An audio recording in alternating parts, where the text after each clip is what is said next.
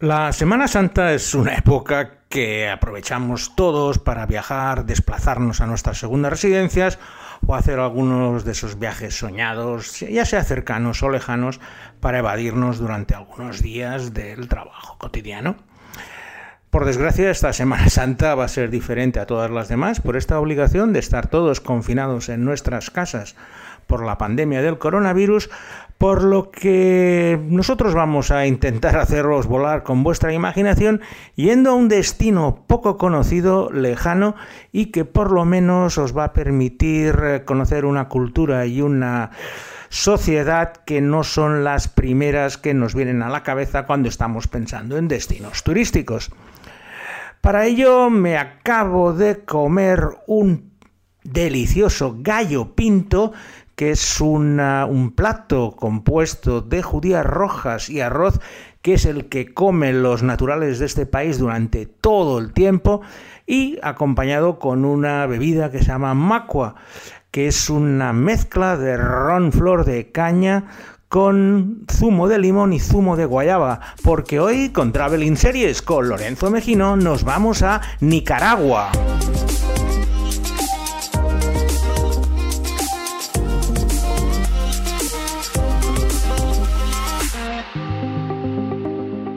Nicaragua es el país más extenso de todo ese istmo que es América Central, que une pues el continente de América del Norte con la parte del sur.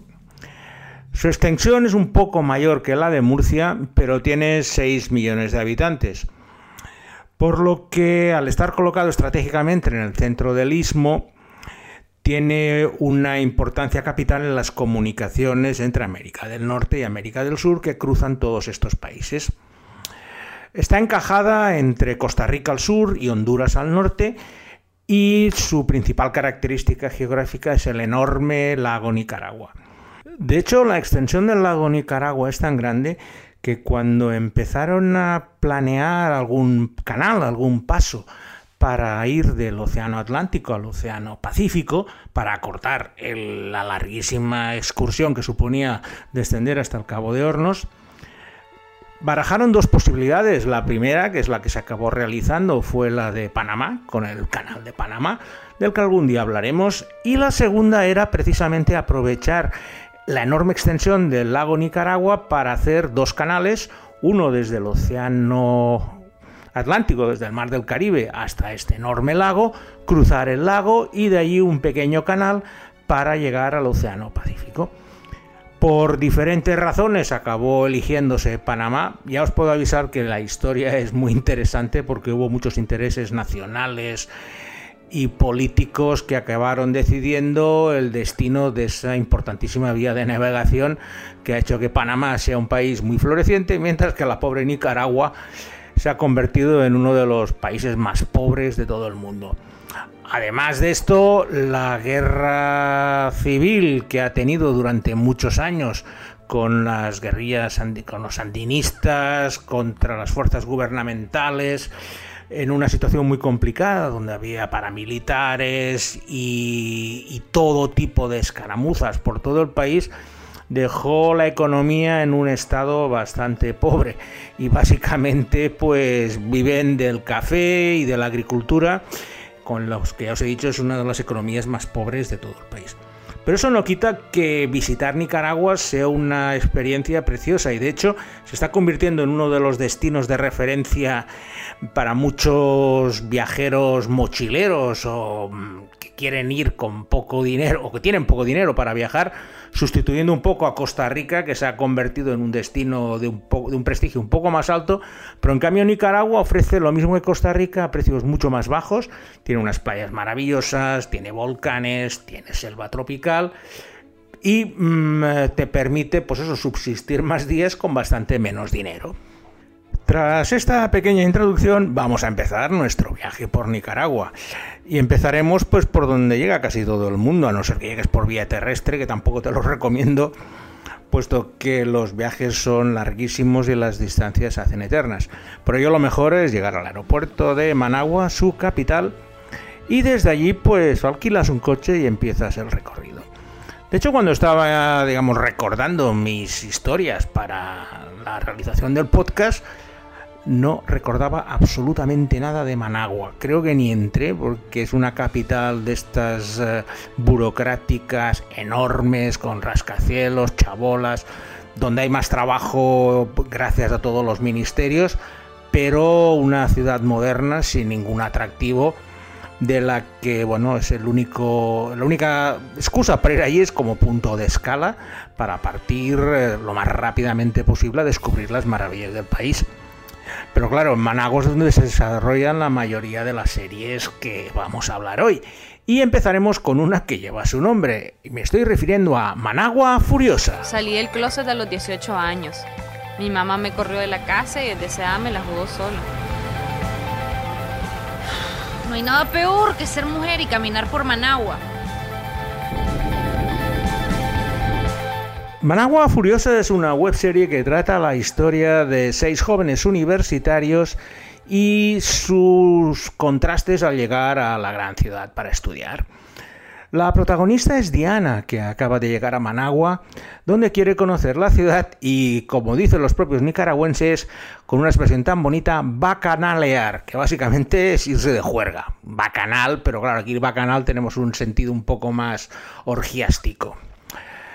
El profesor Sequeira le llamó la atención por llegar nuevamente tarde a clase, pero Diana no puede evitar ir de fiesta en fiesta. A partir de ahí vamos conociendo a su entorno, invitados sorpresa y los amores y desamores de ese grupo de amigos que componen Diana y sus cinco personas en una historia costumbrista que nos permite conocer todas las... Eh, peculiaridades de, la juventud nicaragüense, tanto con sus modismos, su forma de hablar. A ver, sus gustos y historias no son muy diferentes a las nuestras, pero sí la forma de expresarse y la forma de relacionarse entre ellos, con lo cual esta serie que podéis ver en YouTube completa, los 10 episodios, donde está disponible, pues es una buena introducción para conocer a los jóvenes nicaragüenses y las diferencias que tenemos entre la gente que vive en los pueblos y en las zonas rurales a lo que es la gran ciudad cosmopolita y ponerlo entre comillas Managua. Salimos rápidamente de Managua y nos dirigimos a otra de las ciudades principales del país, que lleva el nombre de una ciudad española como muchas de las que vamos a ver hoy. Es la ciudad de Granada. Granada es donde el pasado colonial español se ve más resplandeciente empezando por la gran plaza central, la catedral y sobre todo paseando por las casas coloniales que han sido pintadas con colores muy chillones, lo que no suele ser muy habitual en el trópico, esto es más habitual en los países nórdicos, pero paseando por el centro histórico de Granada veréis casas de color rojo, verde, azul, todas ellas preciosas y vas a estar horas y horas paseando por allí y cuando te cansas, pues nada, nada mejor que sentarte en una terracita de uno de los bares y tomarte un ron de caña el ron flon de caña, mejor dicho, que es el típico de Nicaragua, es el ron nacional, y ellos se lo toman solo con hielo o mezclado, como os he comentado en el prólogo, con esa bebida que se llama macua. Pero es lo que toman ellos a todas horas, como aquí pues nos pegamos los los chiquitos de vino o las, o las, pequeñas copas de vino, allí pues al lingotazo de ron que te pego. Blanco y negro, la verdad es que no les importa mucho y lo toman mucho. Y en esta preciosa ciudad de Granada, uno de los destinos que no os podéis perder, es donde se ha rodado la segunda serie de nuestra selección, y es Contracorriente. Jessie, has estado muy callada, ¿no sos así? No quiero estar aquí. Pero alégrate un poco, estamos con la familia. Su familia. Llegamos a la terminal y ni me presentó. Disculpa, mi amor, estaba muy emocionada. Quiero regresar a Costa Rica. Jessica, vos sabes que no se puede. Eran sus problemas, no los míos. Yo podía haberme quedado con mi papi. Ay, amor, ¿cuántas veces hemos hablado de esto?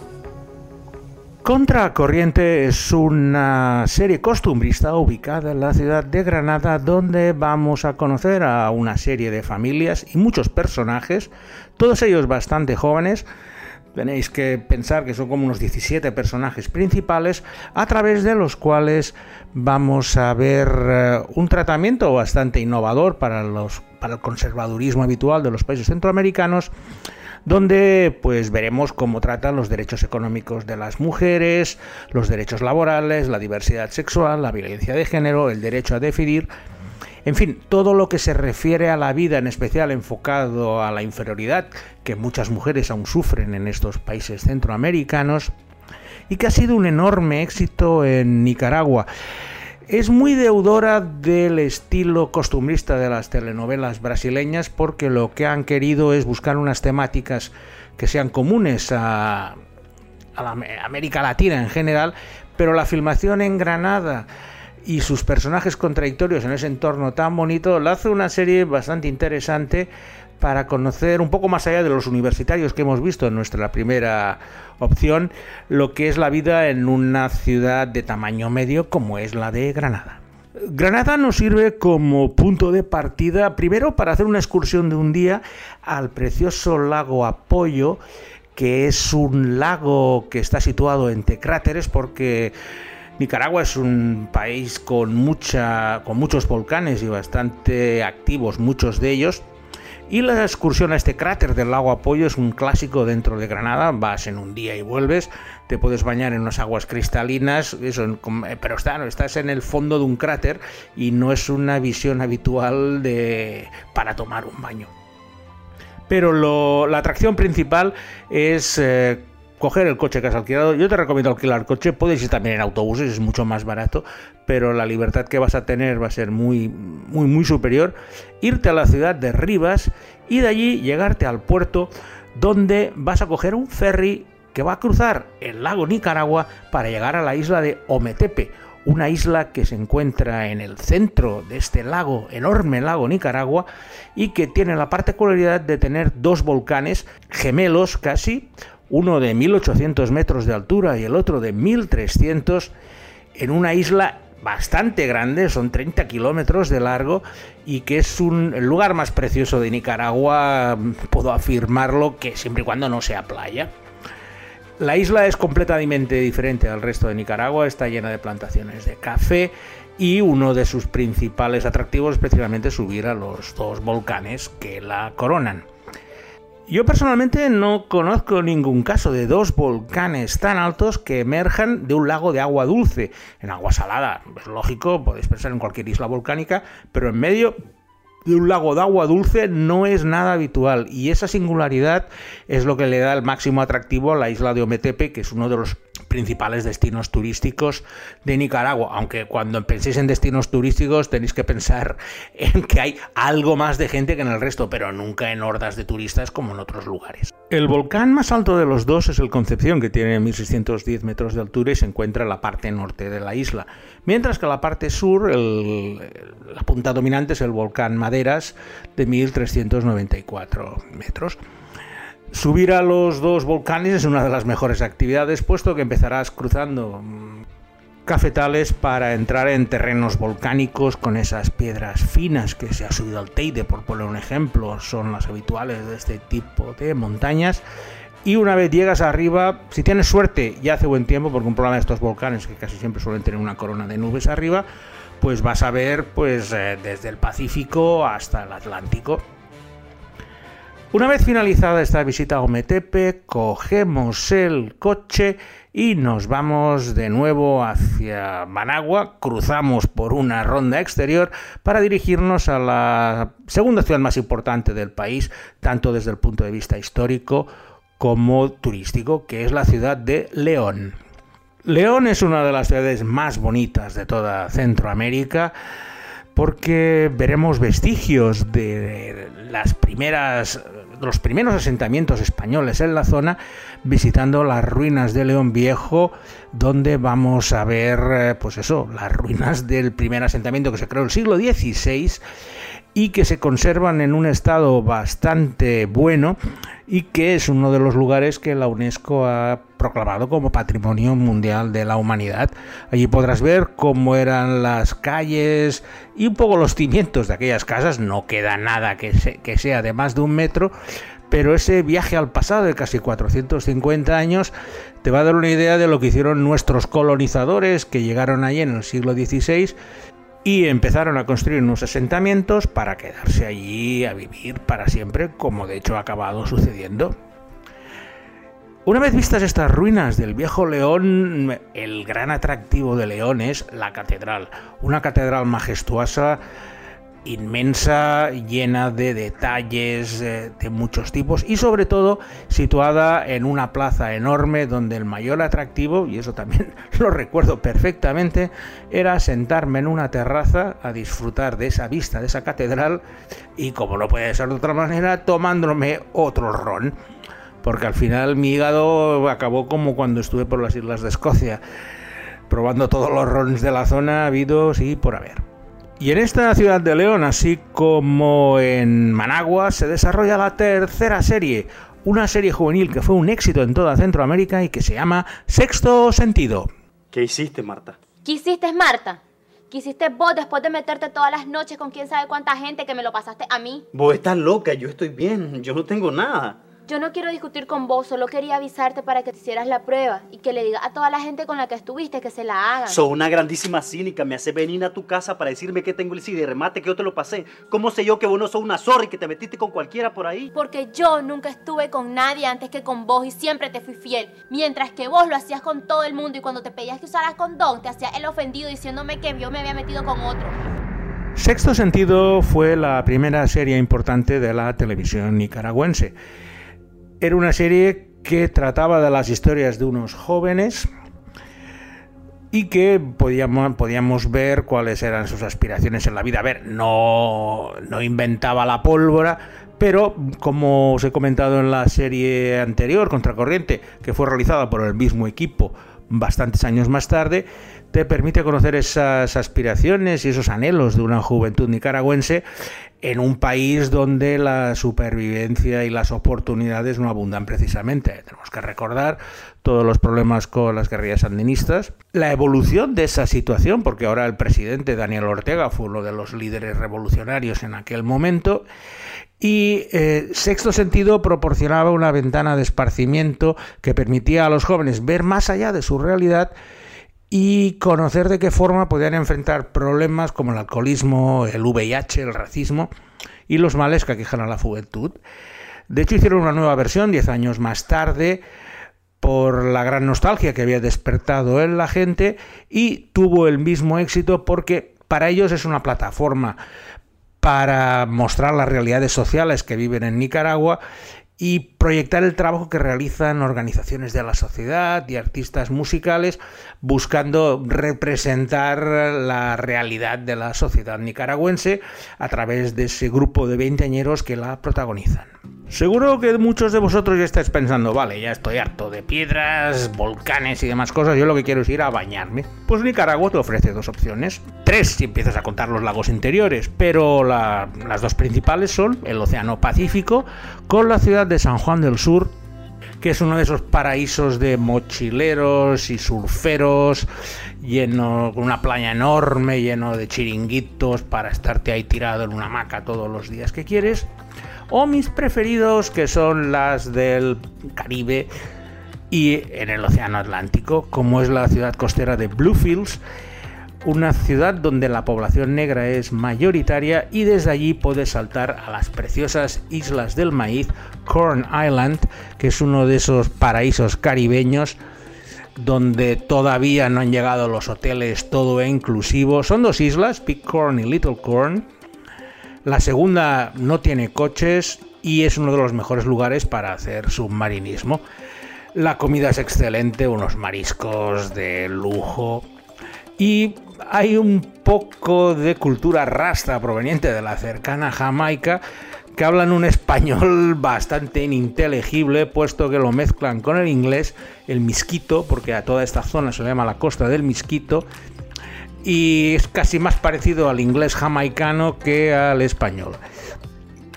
Estar en eh, las Islas del Maíz, si buscas una escapada en Nicaragua, es de los mejores destinos que puedes realizar. Y vamos a finalizar nuestra selección de hoy con una serie que ha sido dirigida por un cineasta español, Félix Zurita, que lleva muchos años establecido en Nicaragua y que se llama Loma Verde. No es fácil ser diferente y que la gente te acepte de esta forma. Para mí al comienzo fue muy duro. sufrí mucho, casi un infierno. Inclusive hasta le pedí a Dios que me cambiara. Loma Verde es una teleserie que mezcla diferentes aspectos, puesto que es una teleserie educativa que retrata las realidades que enfrentan a las mujeres, a las niñas, a los niños y a los adolescentes en Nicaragua.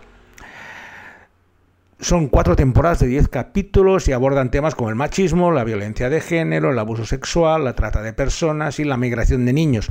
Un poco, si os habéis fijado, todas las series que os hemos hablado hoy tratan de esas cosas, pero básicamente porque los presupuestos con los que se manejan no son muy elevados, no se pueden permitir hacer policíacos ni cosas, digamos, diferentes, y porque lo que buscan es con la televisión mostrar las historias que la gente se pueda identificar con ellas. No es tanto evadirse, que lo es, pero sino mostrar sus propias realidades.